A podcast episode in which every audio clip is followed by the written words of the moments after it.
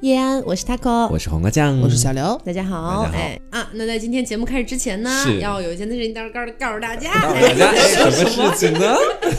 告告大哎，嗯。大家听到节目的今天是，啊，周一哎嗯，刘总的生日，对，祝哦他生日快乐！啦啦啦啦啦！谢谢大家，每人两百的红包，大家分私发给他。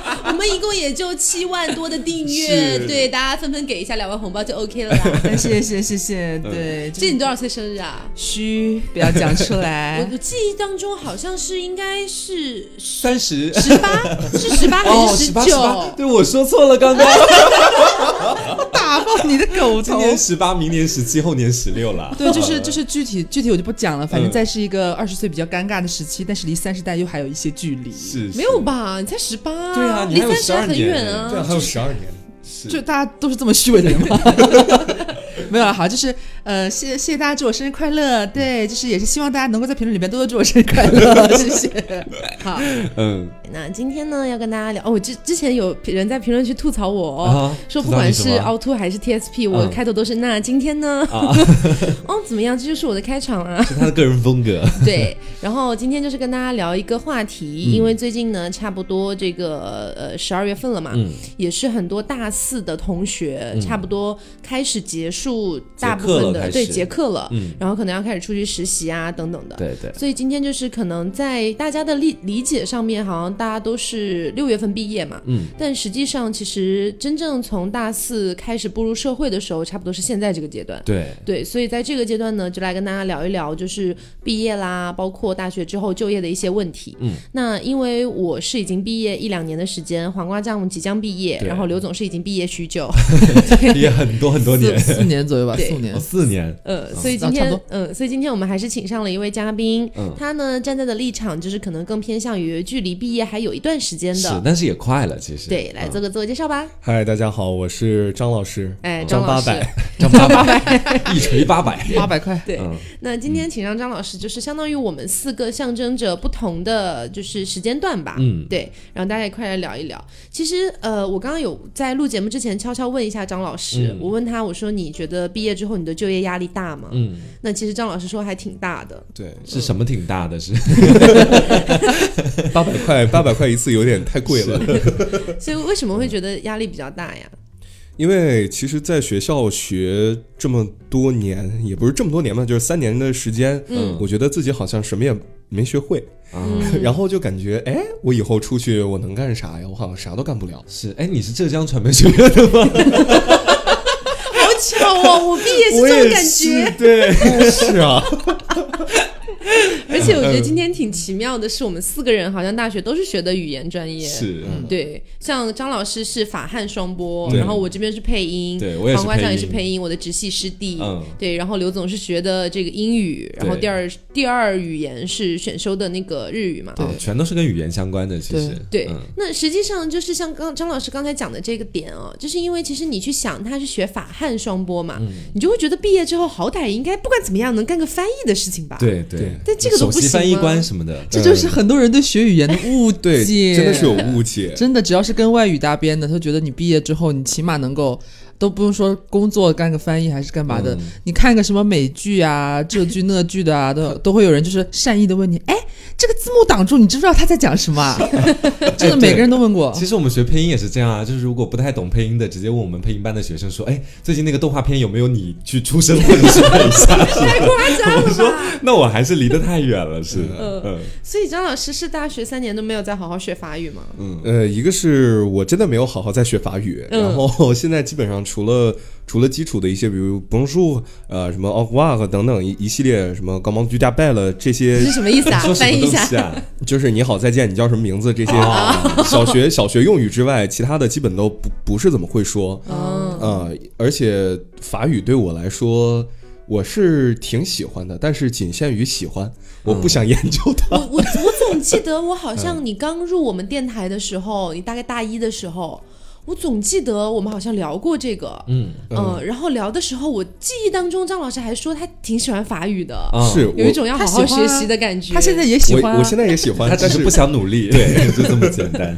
所以如果说按照现在的一个现状，然后以后毕业的话，你觉得你大概率会去做什么呢？做鸡，就把我这这么多年花掉的八百块都赚回来。是。可以，呃，我以后我的打算，其实本来我进这个学校，我是冲着我想当一个主持人去的，嗯。所以呢，法语这块儿我也就当个兴趣，随便。但是嗯对随便的。但是后来发现我的这个必修课它不不允许我这么做，嗯，所以呢，就逐渐也会因为就是压力吧，产生一些不太好的这种反抗心理。嗯就是说你你越说这个重要，但是我就真的越不想学。是对，所所以以以后可能想要进传统媒体，呃，传统媒体的可能性会大一点。啊嗯，可能你们以后我们的听众因为我们在滴滴上就会听到张老师。对听到哪个车载调频，然后就听到他的声音。张老师说：“哎，各位老铁们，大家好，开车开累了吧？”呃 所以其实呃，我们因为都是学偏向播音这块的嘛，我们三个，实际上我在毕业的时候，我首先不考虑的就是传统媒体业。嗯，黄瓜酱呢？我也肯定不会考虑啊。我但是你明明还是想要去的啊，当年。哎，我大四这一年，我就在我的左手上纹了花臂，哎，哪个传统媒体想要花臂主持人？所以我不想进传统媒体的原因是，我觉得传统媒体太在体制内了，嗯就是太有框架感了，我觉得没有没有很自由的感觉。是。我想要说什么，还要通过层层审批之类的。嗯你要办一件事情很难，就算你有一个什么新的节目点子，可能还需要领导到领导的领导一步一步审批下去。张老师没有在害怕这个事情。呃，一个是我觉得这种体制内的框架对我来说是让我觉得比较有有安全感安全感，而且感觉有一个依托在那儿的一个东西。嗯然后再其次的话，我觉得还是我没有真正经历过，就是事业单位也好，还是编制也好，就是这些东西给我的带来的束缚，嗯所以我没有可能就是会现在想到我以后会遇到什么样的哦，就还没有经过社会的毒打，对，想要被鞭打一下说。不定在传统媒体待了两年，就哭着跑去新媒体了。快来鞭打我。哎，所以我很好奇的是，就是黄瓜酱跟呃张老师，嗯因为你们两个是一个正处于毕业，一个正处于即将毕业嘛，所以就是你们两个对于未来的职场上的一些情况有没有什么担忧啊？嗯，你会有什么担忧吗？我还没有想到目前有什么担忧。你会怕被性骚扰吗，张老师？就只要只要是长得好看的就无所谓，哦我我黯然就是欣然接受，长得好看有老婆的呢？那也无所谓，这个你又要被骂了。骂我又要被骂。因为其实之前雀雀来找我聊过，是雀雀是刚毕业一年左右的不一年不到的时间吧，差不多。然后他来找我是说，呃，他在工作上遇到了很大的问题，嗯，对，然后他反正他们公司在把他逐渐边缘化，然后他可能会转正，但转正之后可能会既然继续被边缘化，然后逐渐把他逼走。哦，对，所以其实他有自己感受到这件事情。嗯，那你们会害怕这样的情况吗？比如说你找到了一个你觉得还 OK 的工作，嗯，但是可能做着做着，他突然就可能不需要你了。嗯，但是如果是你已经是正式员工的话，那他他要辞退你的话，是需要给你付钱的。所以他们会把我逼走，是这样子对。就让你自己辞职。啊、一般现在大部分公司可能都会用这样的方式，嗯所以闹的其实也挺大的，有几家大公司。我觉得到时候如果碰到这种情况的话，那就该到实项的时候自己就会走，其实就是那如果没找好下家呢？会提前找好下家了。这时候 就感觉到的时候，可能就已经开始要物色下家这回事了。其实，嗯但是主要是像雀雀遇到的那种情况，确实还挺复杂的。嗯他那边的话，想要跳槽还不好跳，哦，对，就是因为可能本身在的那个职务啊、那个位置啊也不好写不是不是不好写，是也不好交，也 不不是不是 不是不好交接，是对不好写。嗯、对，不好写，不好跟别人讲说我之前在那个公司是干嘛，因为那个职位可能对于别的下家公司来说，他们是觉得很廉价的一个职位。哦，对，所以等等的这种情况还蛮多的。对，其实在我毕业之前，我就一直呃隐隐的有一些担心，会不会遇到什么职场上的问题。嗯，对，那好在其实我去北京的那段时间，跟刘总也都在一块儿，然后那个公司也是蛮自由的。你在那个公司如鱼得水啊，我感哎，也不至于如鱼得水吧，因为你要实际上来说的话，傻逼还是很多啊。嗯，对，就是你的这些这个领导那个领导你不喜欢，其实还是很正常的事情。对，而且可能大家就会，比如说下了班，大家就一起喝点酒，然后一起辱骂那个领导，嗯嗯对之类的这种。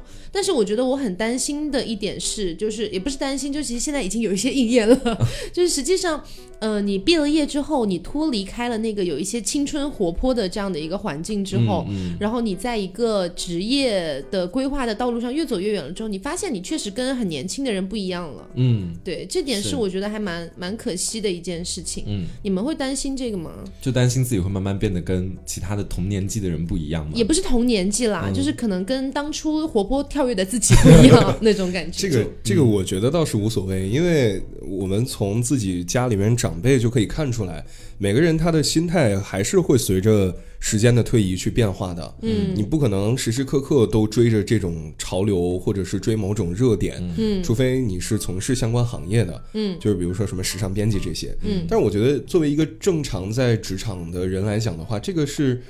呃，一个是你没有办法去避免的问题，真的吗？再一个我不信。因为你工作的时候，你干起活来就没有那么多特别多的时间去、呃看这些东西，嗯，就这一个是无法避免，一个是我觉得也没有什么心情再去管了。那种就就会有的时候想起来觉得有点悲哀啊，啊、就觉得这个这个是会悲哀了。对，就像我以前去翻看，比如说我大学的时候去翻看我初高中时候跟别人的聊天记录，我会觉得我怎么这么可爱，嗯。就是用的那些词啊什么什么的都是我、哦对大学的时候不会再用的，真素热，不是啦，就很可爱的那种。嗯嗯。对，然后像如果说我现在再回去看我大一大二的时候跟别人聊天记录，我也会觉得那个时候好青春哦。嗯，现在就完全就是一个老年人的感觉了。就其实我有的时候也会看自己大一大二的聊天记录，或者是一些聊天截图什么翻到，嗯，就自己当时讲话就是透着一股傻气和冲劲，对 你知道对对那这东西确实是我现在没有的，我现在可能碰到一件工作上的事情，就马上会衡量一些东西，对呀、你以前跟我们聊天的时候还经常会发一些颜文字什么的，颜文字吗？对，就那种可爱的。就大一大二的时候会用颜文字，然后会加各种各样的语气助词，哈啦 呀诸如此类的。但当时所有的事情，就是到我这边来，肯定都是义气义字当头，第一就是排第一的那种感觉。嗯就是感，但是感觉现在就多了更多的一些思考和衡量。其实会觉得当时的那个自己还蛮还蛮好玩的。刘总会怀念那个时候的自己吗？我其我一度很怀念，就是因为我我们不是在北京嘛，之前，嗯原来那家公司里边就是有遇到一位同事，也算是领导，就上级，你就会觉得越来越觉得，那时候我就告诉自己说，一定要尽量的保持年轻的心态，你知道，就是因为那时候我和 Taco 都在那家公司是一个比较。比较年轻的自媒体嘛，那种感觉。然后公司里边的人都很年轻，基本上都是以九零后为主的。嗯呃，但是呢，然后有一个年纪其实长很多了，算是他是七几年吗，好像是七零后吧。有一位男性，嗯就是是比较上面的那种感觉。他其实他人蛮好的，然后嗯也很平易近人啊，或者是是他因为他会听我们节目，所以在节目没有没没有没有没有没有没有了，他没有会听我们的节目，就是 因为他本身就是好像老板从另外一个、呃嗯比较头部的那边挖过来的，他年、年纪稍长一些。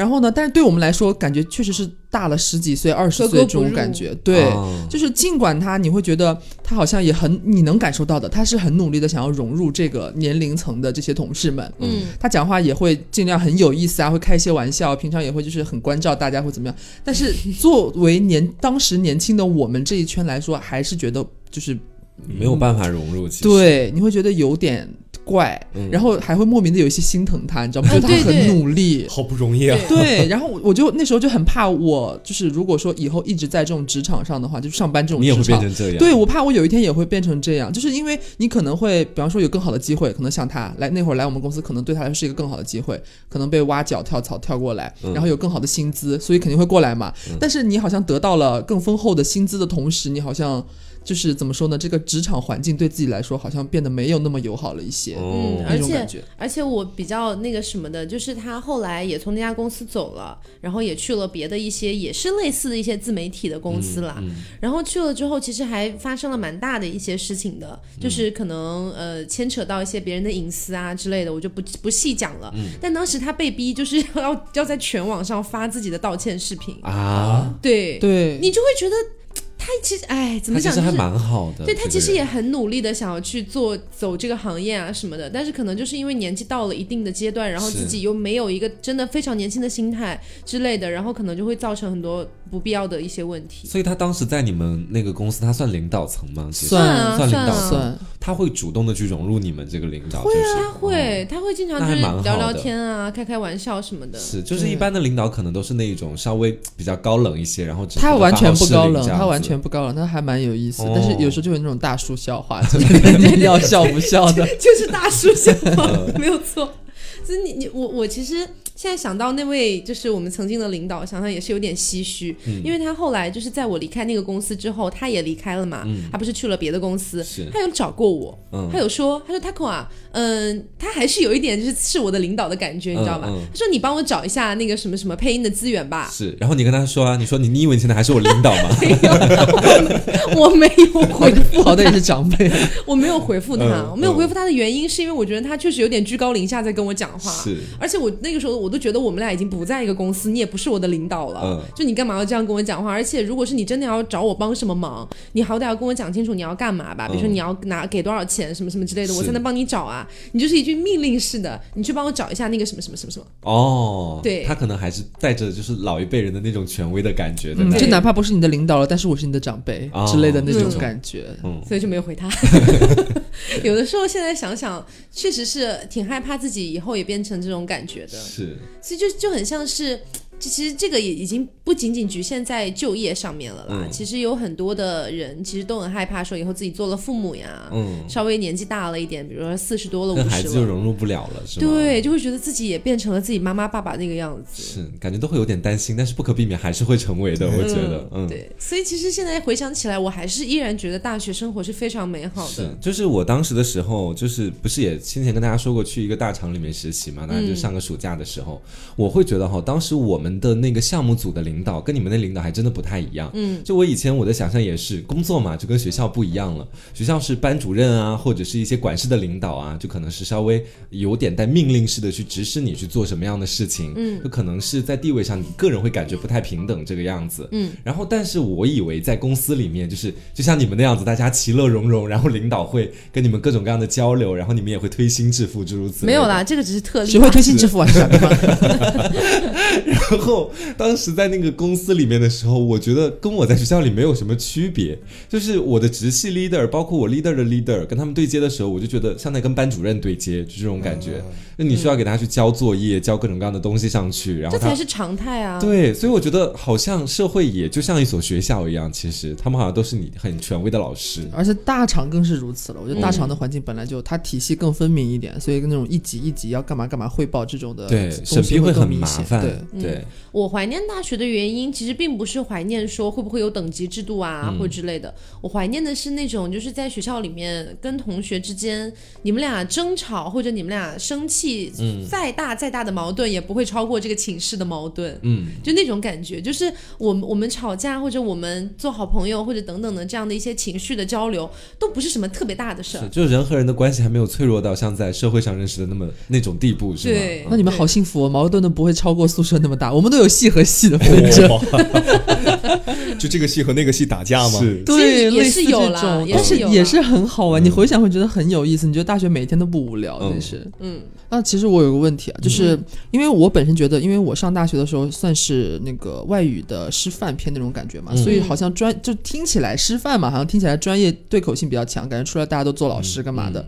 呃，我们班毕业之后，我感觉除了我之外，尤其是刚毕业那一年的时候，大家全都去真的做老师了。嗯，你你们，我感觉你们专业性其实蛮也蛮强的。你以为我们学校毕业都会去做主持人吗？这这是我的，这是我的问题啊！这也是我毕业大概一两年之后，就是幡然领悟的。因为我最一开始觉得好像只有我特立独行，就是只有我没有走那条路，根专业对根本没有跟教育有任何的关系。然后，然后其他人都不管是你现在也在教育大家啊。嗯，刘老师，但不用修作业了。就、嗯但是其他人好像都要么真的是小学、初中，嗯然后要么就是也是这种培训班或者干嘛，反正是做老师去了。嗯，然后，但是后来发现，好像大部分人其实大学毕业之后，真的去做了和自己专业相关工作的人，其实真的不是多数。嗯。我不知道你们专业是不是这样。我觉得我们专业其实要比你们专业还要更幻灭一点。这个幻灭的意思是我们可能在进入这个学校，就比如说进入我们学校之前，我们其实就已经明确或者有比较强烈的欲望，是想要去当某样的一个职业。我们当时就真的觉得是自己大学毕业以后专业对口的一定可以去那个职业。对对，我当时还觉得甚至可以上春晚。对，我当时还觉得下一个能够我我换掉的不是李维嘉就是何炅，春秋大梦，对，但是当时真的会做很多这种梦，直到开始进入大学之后，你会发现你所想的那个职业跟你真的能去当那个职业真的是两条路跟两回事。那个画面来的非常快，嗯。因为在我发我知道我会上配音专业之后，我就开始，因为我本身就很喜欢配音，嗯。然后我脑海中疯狂出现了各种各样的我以后会配音的片子，你知道吗？我觉得《甄嬛传》就应该我来配啊，配华妃吗？不是 配甄嬛之类的啦，就是嗯反而会有很多幻想。但是你上了大学之后，你可能很多的我们专业的大一的新生都会给老师提出的一个问题，就是老师，你觉得我以后能当配音演员吗？嗯，或者老师，你觉得我以后能当主持人吗？嗯，那其实老师一般情况下都不会把话说太绝，但是但是我能当鸡，但是我们我们遇到了一个还蛮敢说实话的老师，嗯对，当时是我们班有个男生问他说：“老师，我以后能当配音演员吗？”嗯，但其实那个男生条声音条件非常好，因为我们专业的声音条件都还 OK 的。是飞面吗？啊不不不不不不不是飞面，飞面不是我们小课组的。嗯对，反正那个老师当时听到这个问题之后，你知道他说什么吗？他说：“我劝你趁早放弃这个想法。”嗯，这么直白吗？当时我们全全组都愣在那里，因为这个老师平时是很好说话的，嗯笑呵呵的那种，就觉得他突然好像有点严肃在谈这个事情。他就说，不是因为你声音条件不好，也不是因为我们班上哪一个人声音条件不好，你只要能进配音班，你声音都是好的，都是有特点的。嗯但是为什么让你放弃？是因为你要进配音这个行业非常之艰难，非常之辛苦，你也赚不到太多钱。嗯，当时所有人都是一个不噜不噜不噜不噜，泡泡全部破破灭掉的那种感觉。对对这老师好真实。对，对，非常真实。而且就算这个学生老师并不想要这样的真实。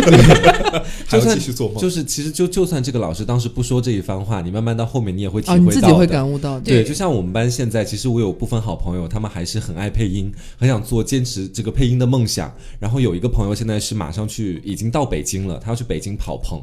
什么叫跑棚？就是在配音里面，你可能就是要去各个的录音室、录音棚，在那边不是叫你去配音哦，就在那边坐着，可能就是听听他们在棚里面录音，可能一坐就是一两个月，然后就每天都会去做，从早做到晚这个样子，他干嘛呢？积累人脉。入行，对，因为哦配音圈可能分为北京圈和上海这边的两个圈子。北京那边圈子其实说真的是更看重人脉这样的一点，所以在北京那边会比较流行跑棚，你需要去各个棚里坐着，去认识一些老师，认识一些同行，这样下一次那个老师说不定有你的机会的时候才会想到你，想到你，你才有机会去配一下。对对因为实际上当时那位老师后面还跟我们讲了一番话，说如果你想要进配音行业的话，那么你必须需要有一个在行业内的人把你带进这个行业，你才有一丝希望。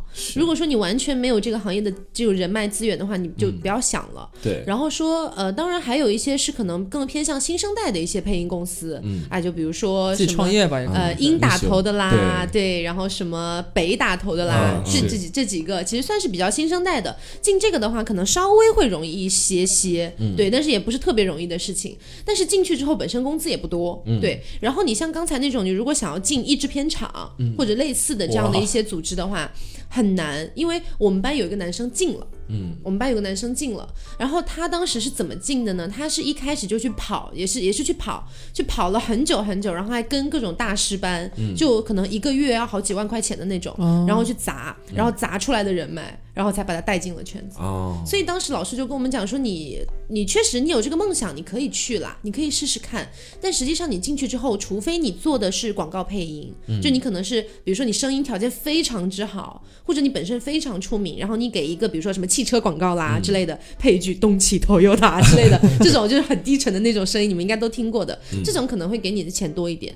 但你实际上真的要去配电视剧呀、配动漫呐、赚的很少的啦。嗯，就是配音行业，你可以想象，就好像是，我觉得它是一个断层很严重的行业，那个行业就在顶端的那几个人是大家可能都比较知道的，比如嗯说是、甄对甄嬛那个季冠霖啊诸如此类，嗯。他们是混得出人头地的。对。但是你不知道的，在在那个瓶颈下面呢，还有一大批一大批热爱配音的人，全部都在争抢着那么多为数不多的机会，而且你们竞争很激烈。而且你们不知道的是，季冠霖在他作为季冠霖这个名号之前，他也经历了很多很苦的事情啊。嗯，对，所以因为配音行业永远是一个下游行业，对。就是所有的东西全部做好了，我的画面做好了，剧本弄好了，演员请你来，配一下吧。你来配一下吧。所以它是一个最下游的行业，对你所有的经费都是为了上游行业去做的，所以到了你下游了，我不会给你太多钱的。对而且谁又不能配音呢？嗯对他们就会有这样的想法。就是我看过，我身边有不少真的配的很棒的一些人，嗯，他们可能是拿了各种各样的奖。我跟大家讲两个，一个是我是我现在的朋友，他配他也配的很好，嗯，但他现在会靠去在网上做一些他自己都很不喜欢的 B 站的搞笑或者什么视频，嗯，诸如此类的来赚钱，来养自己的配音行业。另外一个也也是我的师妹，也是配的非常好的那一种，但是她当时的时候，她说，嗯，配音的话，可能在大学的时候会相对来说比较喜欢一点。她问我们的另外一个共同朋友说，有没有经纪人的资源，以后还想要转战去另外的一个行业去做，就是。对，就是可能现在配音这个行业在国内还不是一个特别特别特别友善的行业吧？嗯对，所以可能我们班毕业了之后，真正去当配音演员的不会超过两三个人。嗯，对你像我们一个班四十个人左右，对最后毕了业，其实比例很小很小。要不然家里是很有钱的，要不然真的是很有勇气、很往前冲的那一嗯，种。梦想很坚定的那种。那等于你们你们两个是配音嘛？嗯张老师是算是法汉，法汉双播，我算算是播音，播音主持，然后 我们不是我怎么什么意思？不是 大家都打括号，你有什么好恨的？不是？我意思意思就是说，你们两个可能好像更偏好像配音专业这种。没有，是这样的，我们的专业是一个大统称，叫播音与主持艺术，对括号，对他，他他的括号里面是法汉双播，我们的括号是影视配音。我们都是在括号里面。但是等于张老师他们不会学配音嘛？对，呃对我们也没学太多，我们也不会。学法语，就就那所以张老师，你你们就是这这一算是同专业，不管是法汉、日汉、对英汉什么，他们出去一般都干嘛？呃，有考研的，考研之后，我记得最好的是哪一届？有一个师姐，她考到了巴黎政法大学，嗯，那可能出来之后就是当律师了。呃，也不一定。她好像学的是，我也忘了是什么专业，反正出来肯定是不干传播这行。嗯，然后还有呢，就像是去深造法语的，嗯，然后考翻译，去当翻译，就真的当翻译去。等于跟播音主持没有任何关系，走了语言这条路。对，是是是。然后还有的话，就转行卖保险的、跑销售啊这个这个可多了。对，嗯然后还有像是呃做婚礼的家徒啊，司啊仪。对哦哦，我知道知道。还有嫁土豪的诸如此类的，嫁土豪，这个 嫁土豪也是一个比较多的选项。嫁嫁土豪真的好多，对，一一一个年级起码有十几二十个，我觉得就是都嫁土豪了。虽然讲我们在前面会吐槽我们学校，但是不得不讲，我们学校是整个杭州地区应该还是培养富太太的温床是对？美女的密集程度应该算最高的。所以有的时候我就我就在恨我为什么不是个女的呢？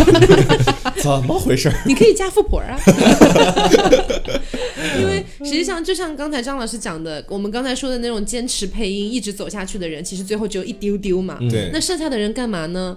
我觉得。最好最好的可能就是进了传统媒体，嗯，然后去当就是一个电台主播或者电视台主持人，嗯，然后或者说是同等级的，还有一些比如说就像我我们一样有一个自己的 IP，、然后自己做新媒体、互联网这一块的，可能这一块的已经算是不错了，而且甚至比较跟专业搭边了嘛。嗯。但是你再往下排的话，有相当部分、相当一大部分人，他们是去做培训老师了。嗯。啊艺考老师，，对。其，实这也是我以后备选的一条路。这个很赚钱，大家不要小看它，很赚真的赚很赚钱。嗯，所以就是，其实我有的时候也在想，要是这个节目做不下去了，算球回去当配音老师算了。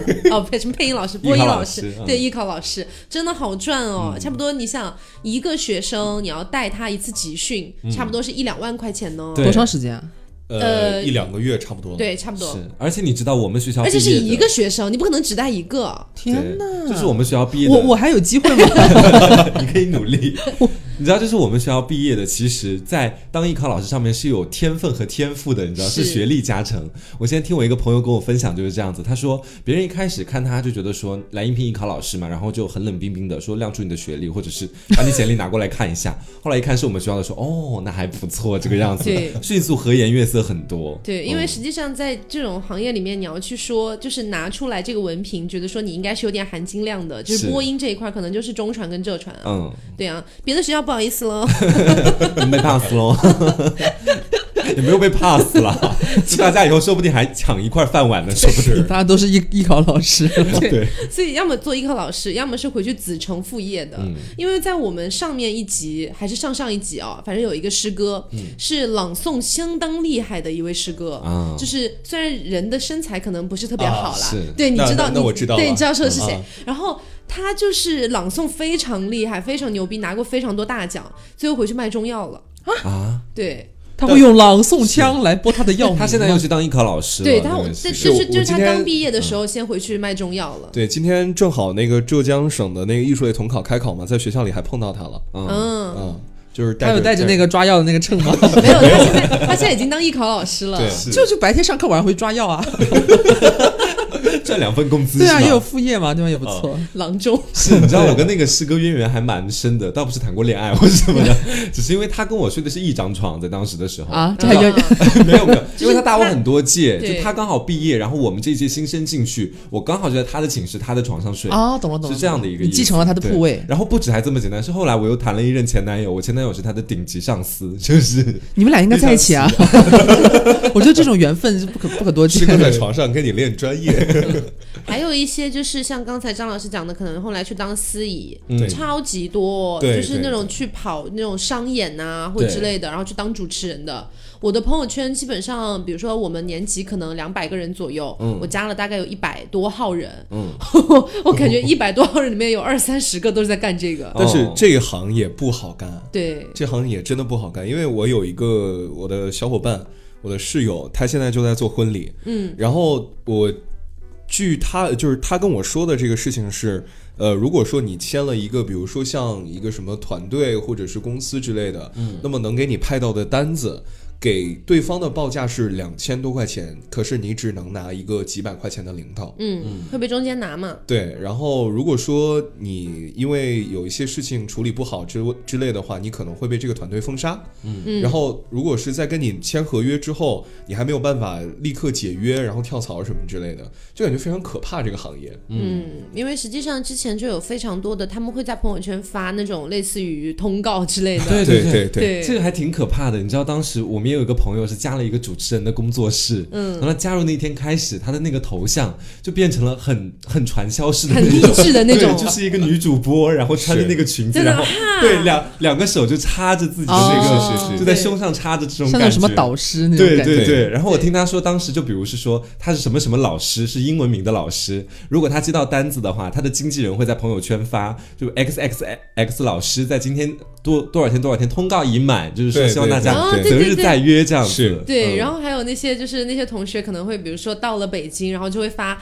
北京几号到几号有可约之类的，是知道，然后下面再配一张他自己的职业照，就 就觉得很像传超。多，嗯超级多人在干这个。但其实有的时候我们自己在看我们身边的人干这些事情的时候，你就会觉得，凭什么呀？嗯，就凭什么呀？普通话说不好，然后这什么都干不好就去了。你在说你那朋友吗？不是不是，这个是我们两个在共同吐槽他的他的圈子里面的一些人。是对，就觉得他们通告满满是吗？对对，但是什么都不行。但是其实有的时候在我们这个行业就是这样子啊，就有的时候专业可能确实没有那么没有那么重要。你的机缘人脉可能是更重要的一个东西。，而且我觉得可能反而，我觉得在各个行业可能都有这种啦，就是都会有一些你觉得，比方说，呃，我是一个好像我学的这个专业很好的人，嗯，但是毕业之后，我发现有当初班上有一些各个专业、各个课程什么成绩都不如我的同学混的比我好。嗯嗯嗯，这个太常见了，我觉得。非常常见。对但是就其实我想说什么呢？就是可能有些时候也和你自己的选择有关系吧。就是可能你是一个专业很好的人，但是你嫉妒对方好像赚的比你多，或者怎么怎么样那种感觉，是其实你你其实看不上人家那份工作。嗯，怎么说？就是你好像还放不下自己的身段去和做和他同样的事情啊，对，这个那种感觉。这个心态是有。我觉得个人机遇很重要，嗯因为像之前我有一个我们班的男生，专业非常好，基本上是以我们好像是。我们专业前五的那种排名进来的，然后在大学期间也是各科成绩都非常好，整个专业非常厉害的一个男生。呃，然后他后来进了电竞圈嘛，你也知道是谁，啊我知对去当了一个电竞解说，然后前段时间又从电竞离开，现在回到了学校当老师。是，哦，我还你就知道这个会觉得消息。你就会觉得挺可惜的，有的时候。还有包括另外一个男生也是啊，就是当时考进来的时候好像是全专业第一，他没对他好像没有去中传的原因，是因为他的文化课成绩不够。嗯，对，本来他是可以去中传，结果来了之后全专业第一嘛，然后就所有人都众星捧月，你知道吧？就觉得说他一定以后能够做出一番对对好苗子，需要重点培养。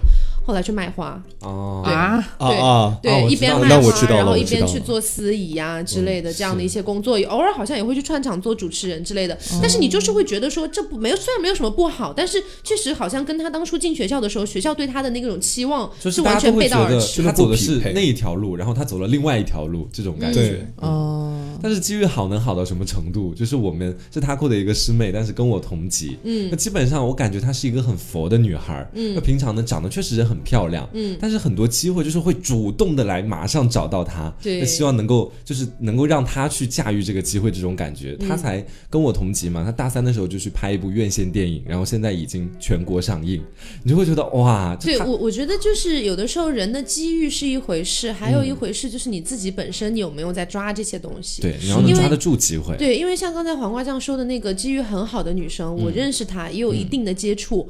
她是真的待人很真诚，对然后做的事情也很努力、很认真的去完成，嗯而不是说所有的事情我稍微敷衍一下我就算球了。是，对就是当时他特别好玩的一点，就是说，因为大家知道我们以前其实我张老师还有 Taco 都在一个台里嘛，对对我们那个台里呢有一个机制叫做特邀主播，是是是，这个特邀主播是怎么回事呢？是我们就指导老师就直接免面试后面的培训直接招进来的。是每每年都有吗？每年都有两到三个，对，而且是看我们指导老师就是他心情的这样一个东西。什么样的人会成为？他？他可能本身要有一点 title 的，对，就是就是来钱吗？对，来之前他可能就有一点 title，比如说他本来是一个，比如说什么女团里面的呀对，或者是一个爱豆计划的呀、小网红之类的。然后他必须要有自己比较擅长的一个地方，能够被我们指导老师所欣赏的那种感觉。但是你知道，我们这群老主播对他们就是有的时候会不太 不太爽，你知道吗？对，因为因为因为处，因为刚才黄瓜酱说的那个很有机遇的那个女生，也是特邀，也是特邀。本来在她来之前，我们所有人对“特邀主播”四个字其实是非常抵触的，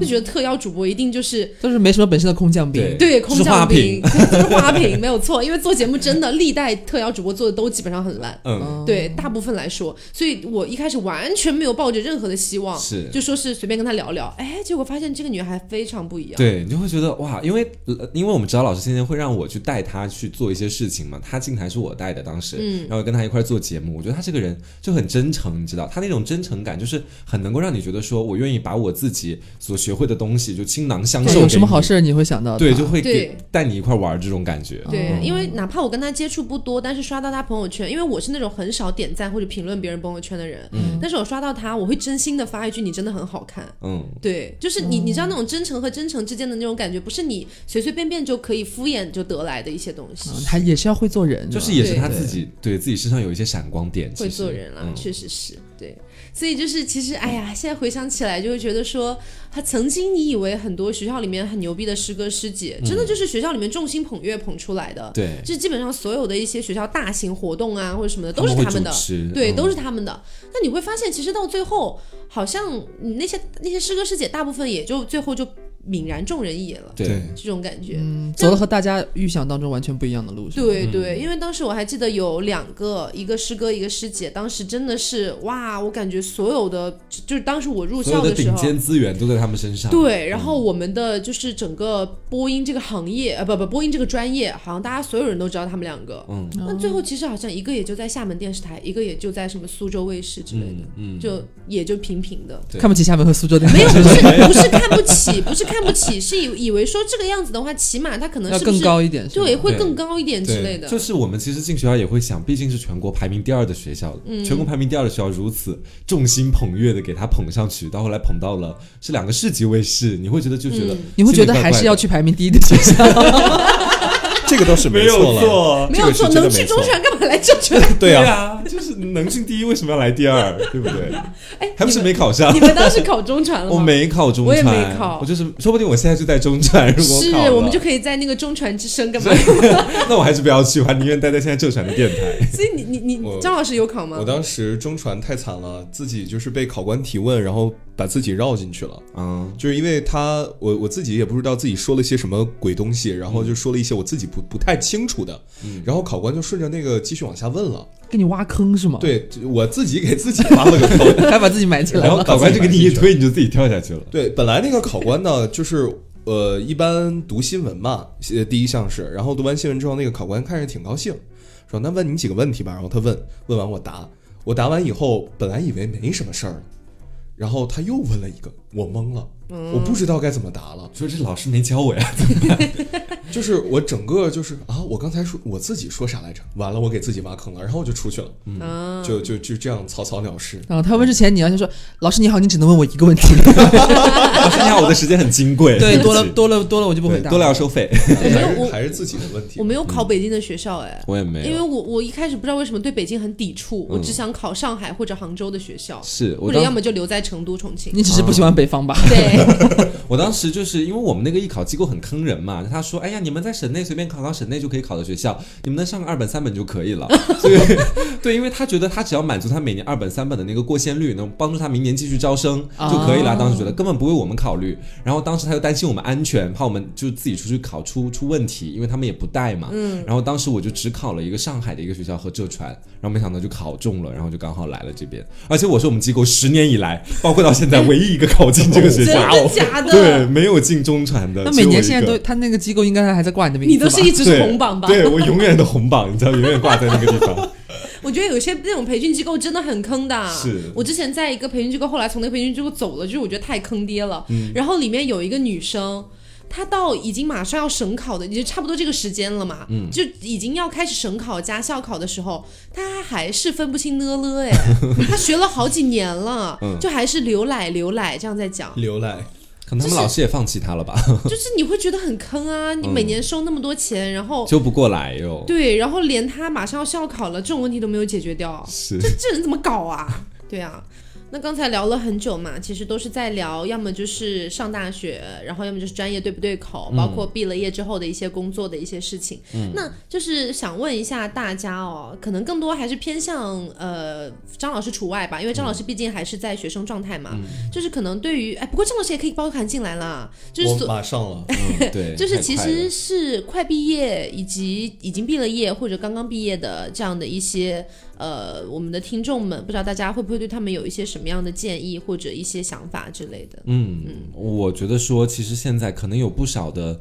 我们的听众可能学的是艺术类型专业，嗯，因为我我也不好去对什么文化类型专业就是就挑三拣四或者去指导你们什么，因为我觉得我们确实走的两条路，我不敢去跟你们一些建议，嗯，但如果是艺术生的话，或者是是学播音啊或者美术之类的话，我真的是觉得在大学的时候，你一定要去找到一个就是你自己能够真正感兴趣，并且能够一直研究下去的方向，就比如是说我可能在大学里面一直在做凹凸或者是这样的一个东西，它不管怎么样，就算就算是以后我会选择其他的工作或者什么，那这样的一个履历，这样的一个经历，其实对我对以后的公司来说，其实都是很珍贵的一个东西。嗯，你大学不要每天都沉溺在社团或者说是什么学校的各种各样的活动里面，那些活动你也得看哪些是真的能给你的简历镀金，哪些是不能的。对，就是有就有的时候你可能会觉得说我在学校里面参加一个 X X X X 比赛，当时在学校很出名，那说不定你到以后工作岗位里面去的时候，你把那个写在简历上，别人可能看都不会多看一眼的。嗯，所以有的时候你多考几个证，或者是多拿一点证书，然后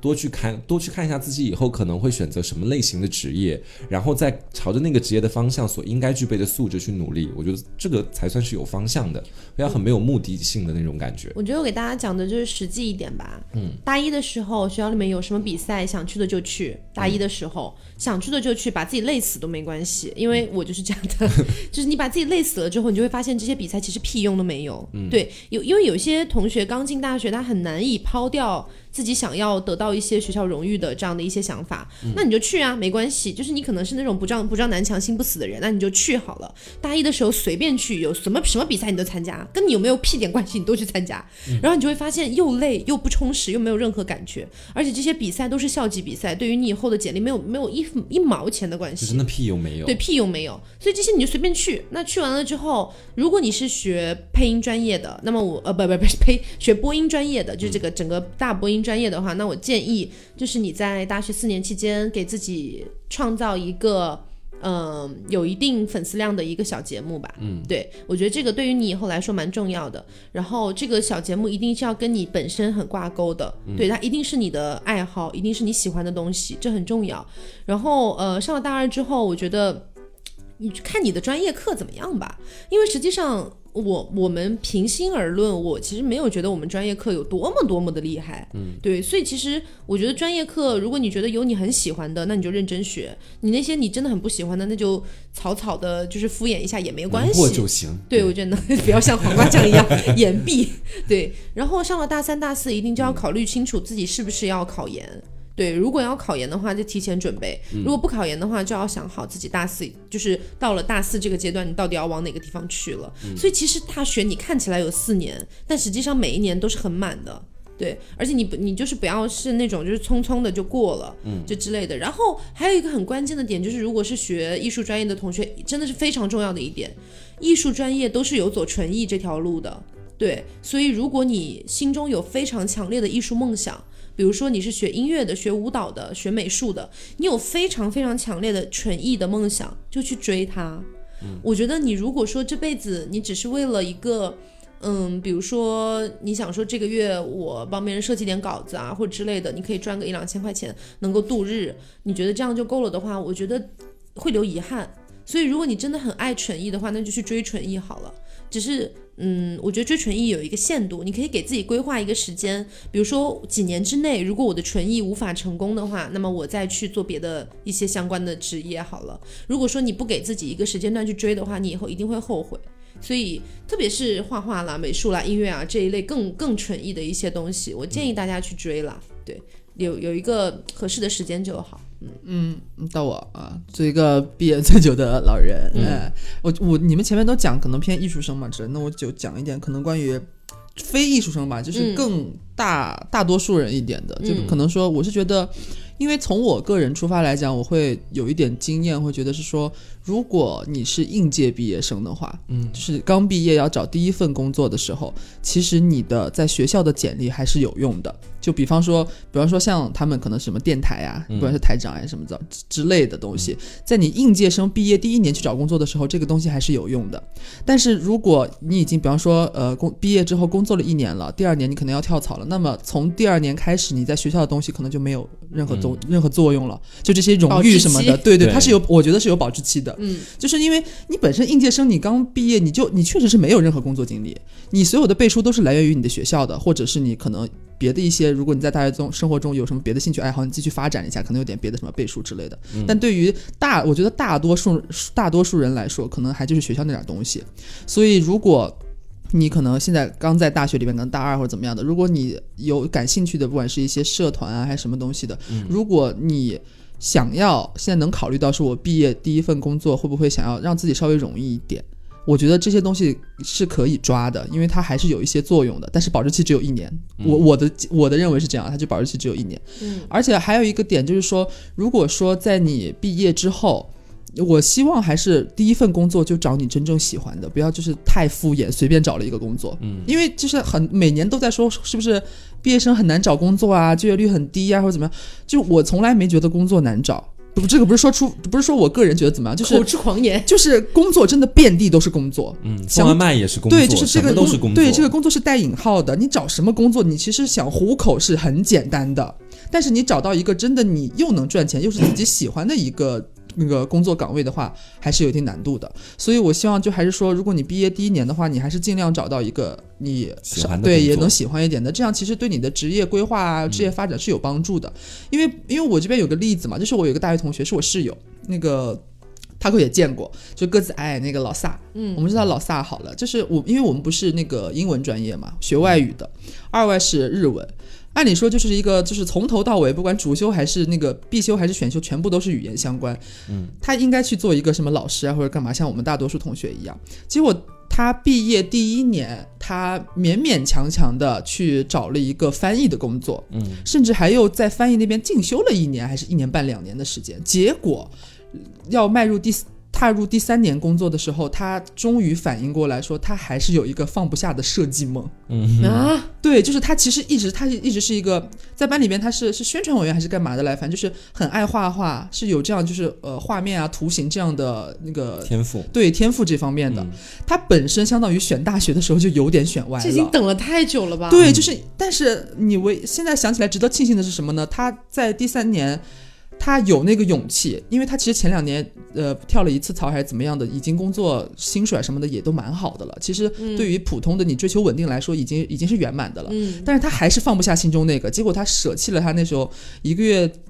呃，八千还是一万的工作吧？嗯对于毕业毕业两年的来说，我觉得可以了，其实蛮高的了。嗯然后他辞掉了，然后他又重新去上那些就是跟设计相关的一些培训班还是干嘛，开始学，嗯然后又学了一年，在第四年还是第五年的时候，然后等于又像一个刚刚毕业的学生一样，又找了和设计相关的工作。嗯你会觉得他好像兜兜转转很久，但是对于他，因为我们都不知道本人的想法嘛，他有跟我们聊过，他其实。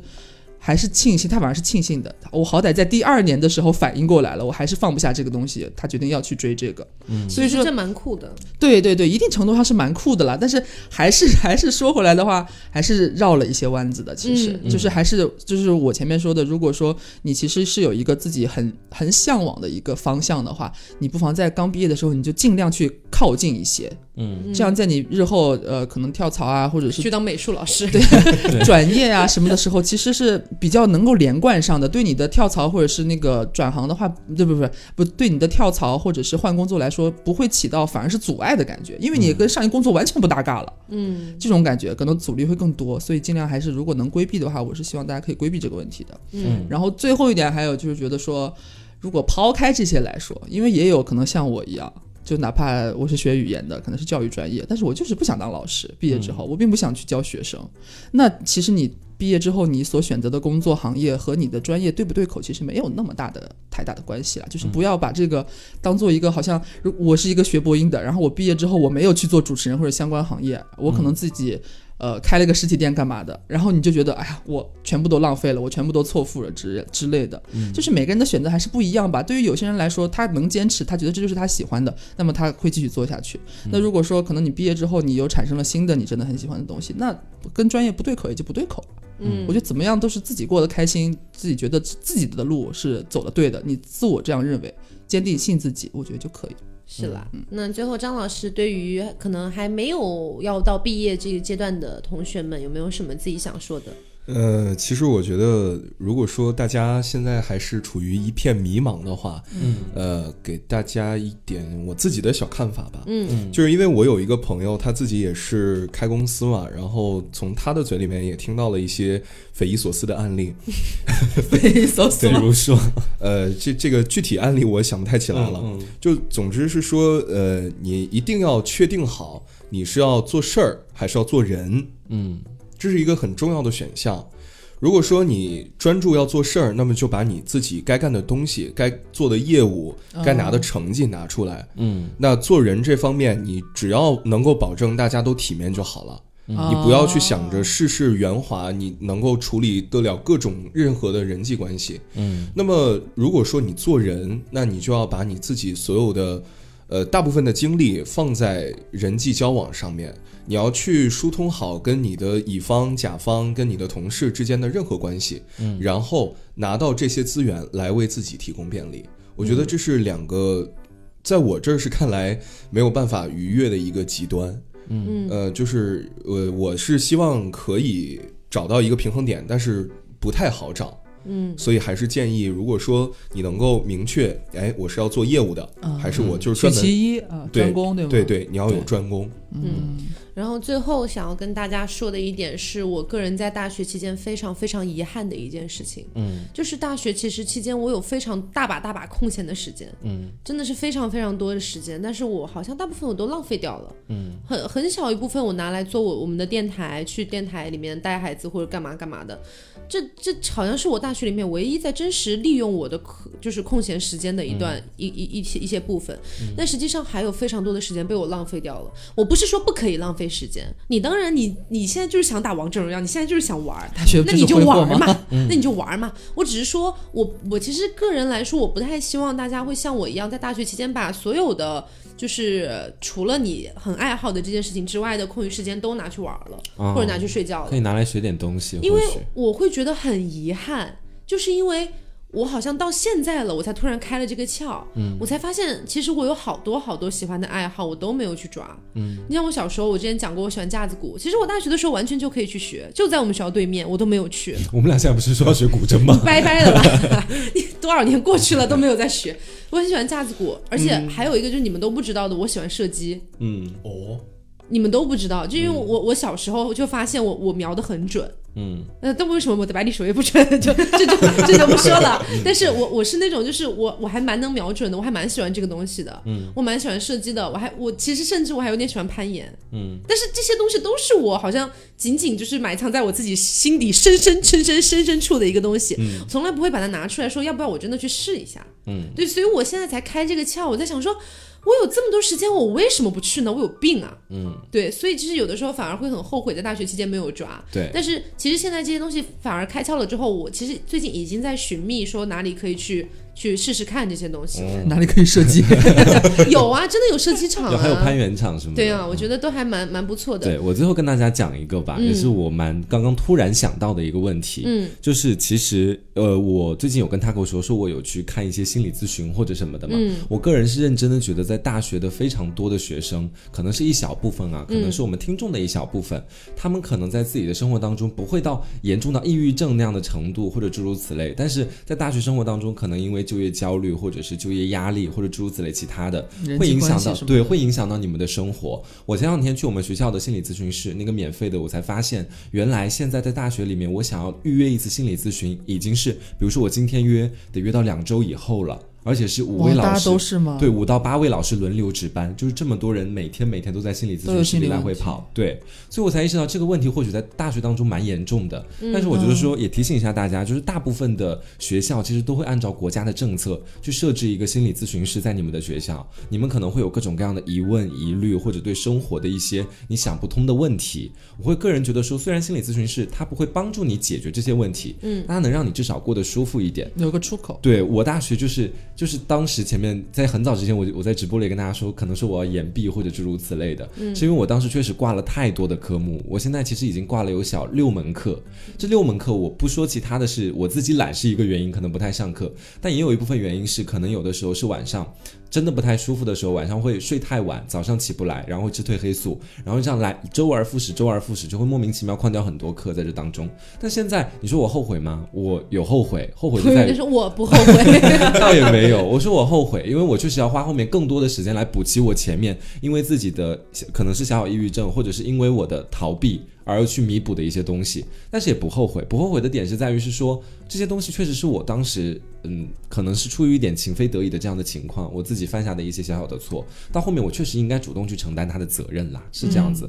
所以还是希望大家，如果你觉得你的心理问题可能有一点点影响到了你的生活，你刚好又在学校，真的可以勇敢的去尝试一下心理咨询师这样的一种方式，嗯，会比你想象的会更好一些，真的。嗯，所以今天其实因为刚好是一个大四的结课季，嗯、虽然到六月份才毕业嘛，但是其实现在基本上大四的同学们已经开始逐步要步入社会了，嗯，对，那就是希望这期节目能够给大四的你，或者大二大三的你，或者刚刚进入大学的你，给你一些小小的一些意见吧。嗯，那呃，如果大家对于就是可能快要毕业呀、或者是跟毕业相关的一些问题，我觉得大家都可以在评论里面跟大家一块儿聊一聊。对对，呃，我们如果看到了的话，我们可能尽量会跟大家一块聊，就解决一下这些问题。那如果这些问题汇聚的比较多的话，可能还会再有一期节目。对，然后我我还我还蛮想看看，就是希望有有些感兴趣的朋友可以留一下言，就是你本来大学是学什么专业的，嗯你现现在在做什么工作？啊幻灭的过程，大学学设计的啊，现在在通马桶，他去学教书，他现在在喂猪。都蛮通啊。对，好，那今天节目就是这样啦，希望大家喜欢。好，我是 taco，我是黄瓜酱，我是小刘，我是张老师。别着急，慢慢来。拜拜。拜拜